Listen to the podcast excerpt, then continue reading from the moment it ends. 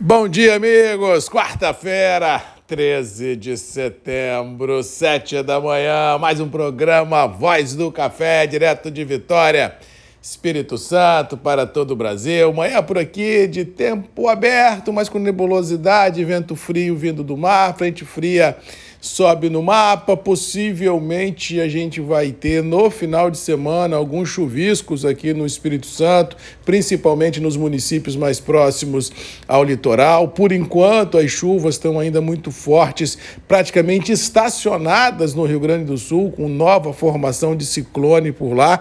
E detalhe, já há previsão de um outro ciclone para segunda-feira ou terça na mesma região. É uma coisa assim surreal o que esse El Ninho tem feito.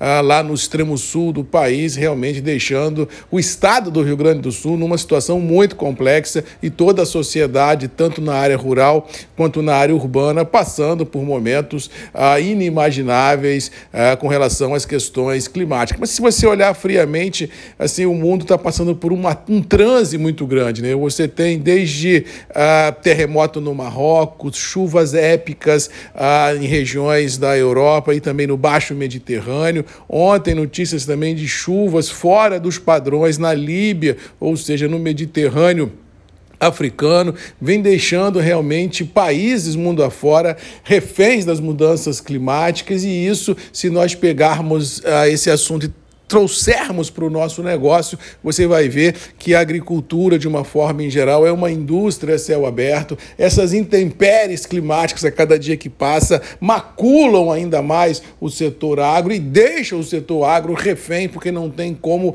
a gente mitigar. É, possíveis é, complicações climáticas em lavouras. Está certo que podemos fazer seguro, está certo que podemos fazer N coisas, mas quando ela vem e passa da conta, realmente você fica muito complicado de se reerguer de situações inimagináveis. Por isso que eu continuo de opinião que nós, se nós olharmos para frente todos os desafios globalmente que existem, eu acho que o agro, pelas suas dificuldades de enfrentar as intempéries climáticas e, por sua vez, a sua responsabilidade de alimentar o mundo, tem que ser um setor que precisa ser olhado com olhos mais carinhosos, mais cautelosos para os grandes operadores. E eu não estou nem dizendo na questão do caos social que isso cause em algumas origens produtoras. Só você olhar a galera para a América Central e ver como a vida está por lá, se você olhar também a África, como a vida está por lá, a cada dia que passa, as imigrações ilegais, tanto para a Europa quanto nos Estados Unidos,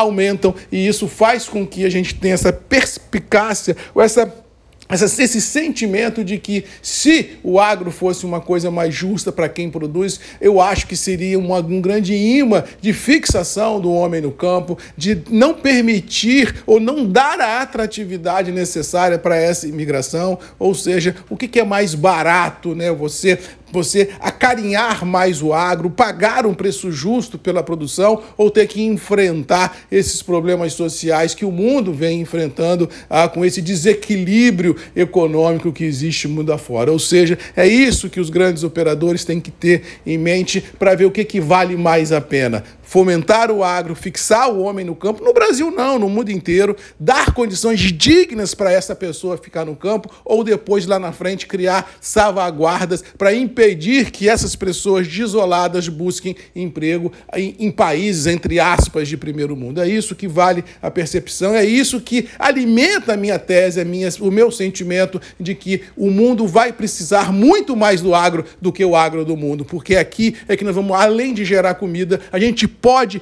gerar também paz nas grandes cidades, porque um campo forte, um campo que remunera, um campo que fixa o homem no campo, ele ajuda a ajeitar, a resolver muitos problemas. Por isso que eu continuo de opinião de que o agro é um grande bunker para os grandes operadores fixarem as suas apostas no curto, médio e longo prazo. Mercado lá fora ontem foi um dia de realização de lucros generalizado. Vamos lembrar que anteontem o mercado operou no início da semana com bons ventos, com boas altas sendo presenciadas em todas as commodities. Então ontem foi um dia muito mais de ajuste, não houve um fato novo contundente que validasse uma ruptura desse intervalo, ou seja, o mais do mesmo prevaleceu. A planície continua e isso faz com que eu tenha a percepção que para hoje o mais do mesmo também prevaleceu será preços internos do café arábica e conilon sustentados em reais, dólar 4,90 com 5, bolsas internacionais, incluindo Chicago, Nova York e Londres, consolidando esse atual intervalo mercadológico sem grandes volatilidades sendo esperadas. Vamos para cima. Mercado é o mais do mesmo, internamente os preços também e a ansiedade de todos, testa de limites, todo mundo olhando para ver o que, que vai ser desses embarques de Brasil nesse último trimestre de 2023. Beijo a todos, boa quarta-feira e até amanhã às sete comigo, Marcos Magalhães, Voz do Café e você, sempre tem um encontro marcado aqui nos grupos e redes MM, ponto de encontro de todos nós. Beijo, um abraço e até amanhã.